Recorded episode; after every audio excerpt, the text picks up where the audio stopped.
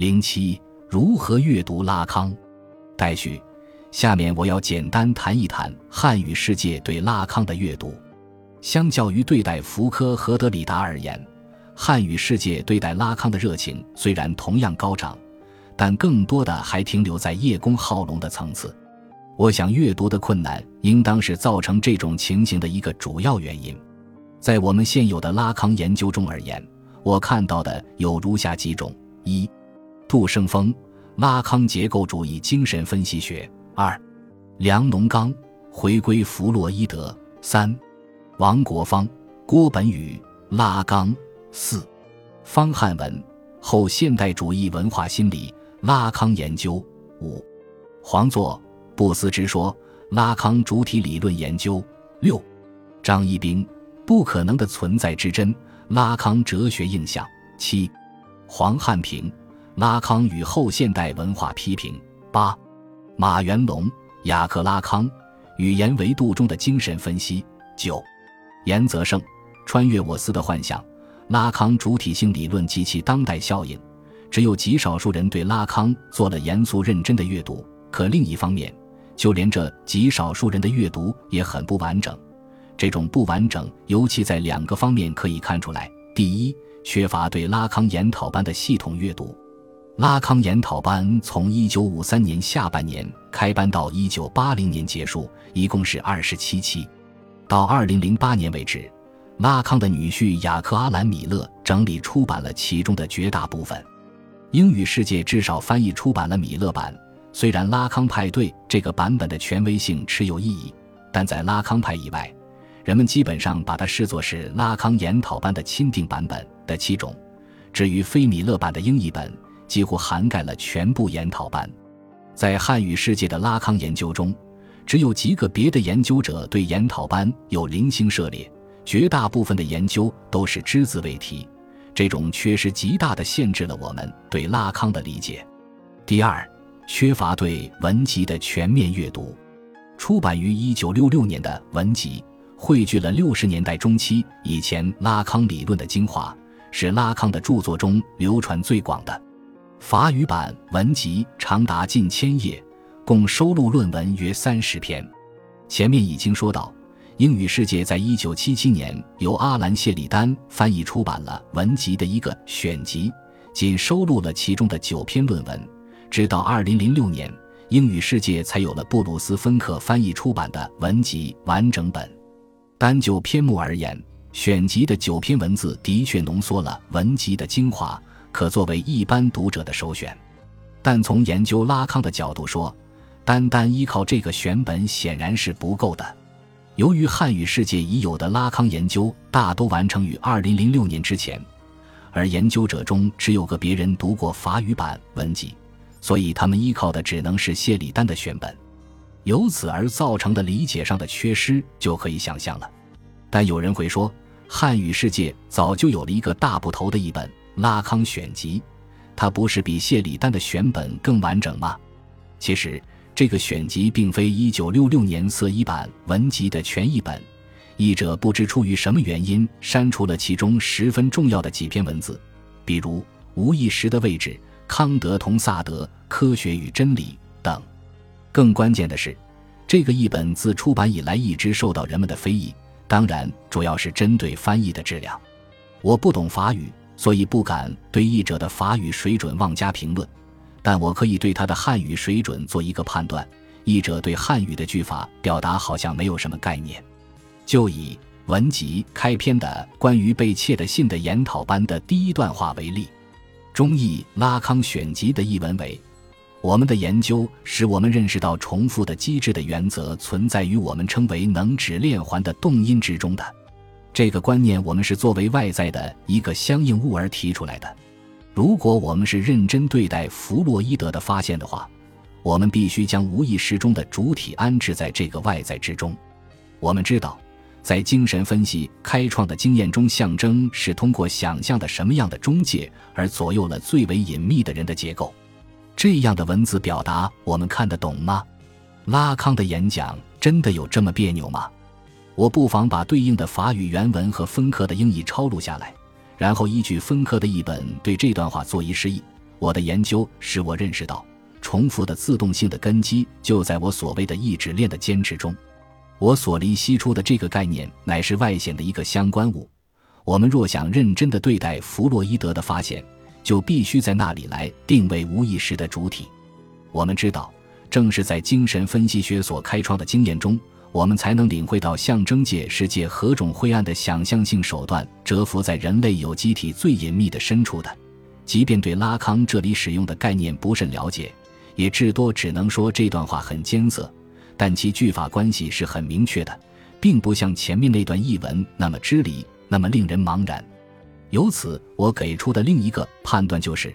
汉语世界的拉康研究从这个译本是得不到任何帮助的。若是有人依照这个译本来做拉康，那最后的成果一定是不可靠的。我这样讲不是说对拉康的翻译和研究存在一个正确的标准，根本没有这样一个正确的标准。但这并不排除有错误的标准。是的，有错误的翻译和错误的阅读。但什么样的翻译和阅读是正确的？至少在目前还只能说不存在唯一的正确标准。顺便说一下，这段话之所以艰涩，主要是因为它里面隐藏着一系列拓扑式的语义转换。在此，重复的自动性乃是拉康对弗洛伊德的重复强迫概念的意义，说的是被压抑的创伤性经验总是以语言的方式在主体的无意识中自发地偶然的闪现。他总想。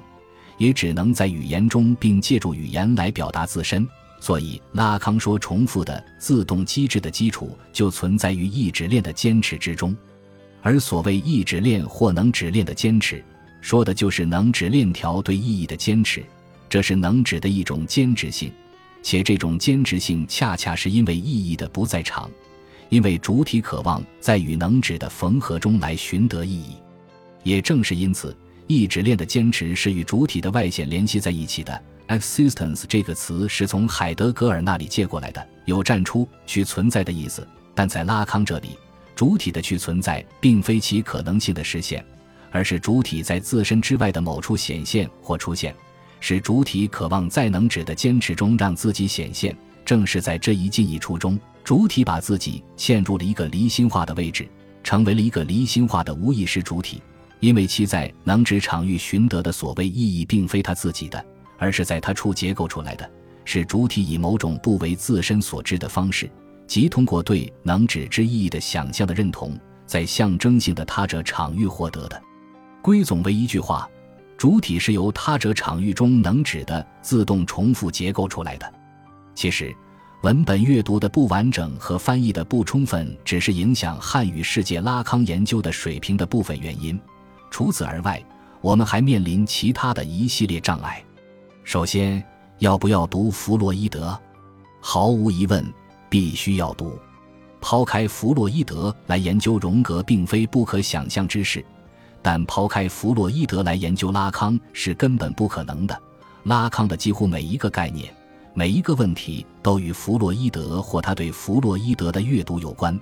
他的回到弗洛伊德的一个基本方向就是回到弗洛伊德的文本。对拉康而言，所谓回到弗洛伊德的文本，不仅要回到弗洛伊德成熟时期的文本，还要回到他早期的文本，比如《科学心理学纲要》和歇斯底里研究；不仅要回到《释梦》《超越快感原则》这样的奠基性文本，还要回到弗洛伊德讨论治疗技术的那些小论文，比如《移情的机制》《回忆》。重复和逐步突破等，不仅要回到弗洛伊德的理论文本，还要回到弗洛伊德的临床案例，尤其他的五大病例研究。总之，这是一次全面彻底的返回。但汉语世界在这里要再次陷入尴尬。我们对弗洛伊德的译介虽算得上历史悠久，但到目前为止，我们还没有完整的弗洛伊德作品集，还没有真正学术意义上的弗洛伊德研究。也没有严格的精神分析临床，弗洛伊德以及精神分析学在我们这里是缺席的。我们看不到自己的弗洛伊德专家和精神分析学家，虽然在市面上可以看到有关弗洛伊德与精神分析学的各种书籍，但那纯粹只是一个商业符号。所以，在中国，回到弗洛伊德仍是我们需要开始的第一步。这不只是为了拉康。也不只是为了纯粹的精神分析学，而是为了我们自己，为了我们的现代性和后现代性文化研究。因为如果说现代性后现代性作为一种文化症状，自有其特定的社会结构和心理结构，而马克思为其中的社会结构分析提供了最有效的一个角度，那么弗洛伊德的精神分析学则为其中的心理结构分析提供了一个典范。若是能在重读的基础上把两者结合起来，当然还可以加上其他理论，所产生的将是聚变式反应。并且西方世界已经为我们做出了榜样，比如较早的法兰克福学派，当下的拉克劳和齐泽克等。其次，要不要接受培训分析或做临床分析？拉康派特别强调临床的重要性，在他们眼里，没有临床经验的拉康研究只能是隔靴搔痒，难入堂奥。在中国，四川成都有一个精神分析中心，自称中国的拉康派。据说已经培养了不少分析师，我对于这个团体的具体情况一无所知，其分析师的临床水准和临床效果究竟如何也无从判断。但从中心的主题网站上，我们可以看到团体成员对弗洛伊德和拉康的文本的阅读，这当然是一个十分好的开端。但从已有的成绩看，翻译依然是他们的死结。如果说弗洛伊德心目中的分析师主要的还是医生的角色。那么，拉康心目中的分析师该是什么样子呢？也许不止一个角色，但首要地不是医生。拉康称精神分析学是一种谈话的艺术，并且这不是一般意义上直奔主题的那种谈话，也不是漫无边际的闲谈，而是柏拉图笔下苏格拉底式的助阐述，是中国禅师的那种棒喝式谈话。他要求分析师把自己置于自知无知的位置。让受分析者在这一构成性的谈话情境中学会自己去阅读欲望的症状。拉康赋予分析师的这种形象，向我们暗示出，我们每个人都可以成为自己的分析师。我们在躺椅之外的任意场景中，在阅读和写作中，在日常交谈中，在课堂上，在窥看街边行人的时刻，都可能成为做分析的人。这就是说。如果临床经验如某些分析家们所言是拉康研究必不可少的前提，那么，作为一个非分析家的阅读者和研究者，我所给予的回应就是：阅读拉康，这本身就是一种临床。要知道，拉康把研讨班教学也当做一种临床，所以要不要做临床分析呢？要，但不一定是在躺椅上，不一定是在那些故弄玄虚的分析仪式中。分析是一个事件，而非一种利益；分析是一种偶然，而非一个程序；分析是诗学、伦理学和政治学，而非资格、制度和团体。去做分析吧，我期待某一天这将成为每个人的权利，而不是某些人的权利。还有，要不要研读拉康的数学？这当然不只是汉语世界的拉康研究者的问题，西方研究者同样面临这个问题。所谓拉康的数学，我指的是拉康研讨班中对精神分析学的理论和实践实施的各种数学化和形式化的尝试。里面不仅有控制论、博弈论、悖论逻辑、代数式或函数式，还有拓扑学、符号逻辑等等。他们一直以来都是阅读拉康的最大障碍。在西方，对拉康的数学的态度有明显的两极：反对或赞成。在中国。因为较少接触研讨班，所以没有形成任何态度。换言之，中国的拉康研究者还没有把它当一个问题提出来。但我相信，将来的某一天，这个问题终会出现：要不要研读拉康的数学，尤其是他的拓扑学？我的回答是因人而异。这等于没有回答。不研读会怎么样？不会怎么样，不会有损于你对拉康的理解。虽然拉康自己。尤其在晚期教学中，把他的数学提到很高的位置，但我认为那不过是拉康的故弄玄虚。尤其他晚期的那些令人目不暇接的扭结和拓扑变换，很多时候只是一个老人自娱自乐的游戏。研读又会怎么样？同样不会怎么样。那既不表明你真的读懂了拉康，也不表明你的智力比别人略胜一筹。拉康自己说。他的拓扑学可以让人整体的和及时的领会其精神分析学的辩证法要义，但我要补充说明的是，除他的 L 图、欲望图、幻想公式、波罗米杰等的确显示了一种高度的理论概括性以外，不是所有的数学型和拓扑图都有这样的功效。Lacan, Topologically Speaking, New York, Other Press, 二零零四。不过，拉康的拓扑学不仅体现在各种拓扑图形和代数式中，还体现在他的理论阐述逻辑中。对于这后一点，我在前面已经有简单的介绍。它们当然是我们在阅读和研究中实现逐步突破的有效工具。毫无疑问，汉语世界面对拉康依然困难重重。我提出如何阅读拉康这个问题，并不是要给他提供一个确定的回答，而是想为我们自己梳理一下可能的道路和可能的障碍。其实，对于我们而言，如何阅读拉康，甚至要不要阅读拉康，并不重要。重要的是如何阅读我们自己。许多时候，我们都是通过他人、通过社会和建制、通过毫无生气的写作来阅读自己。而拉康告诉我们，这些东西都是不可信的，甚至是危险的。在他们眼里，貌似身为主体的我们，实际只是一个 residue。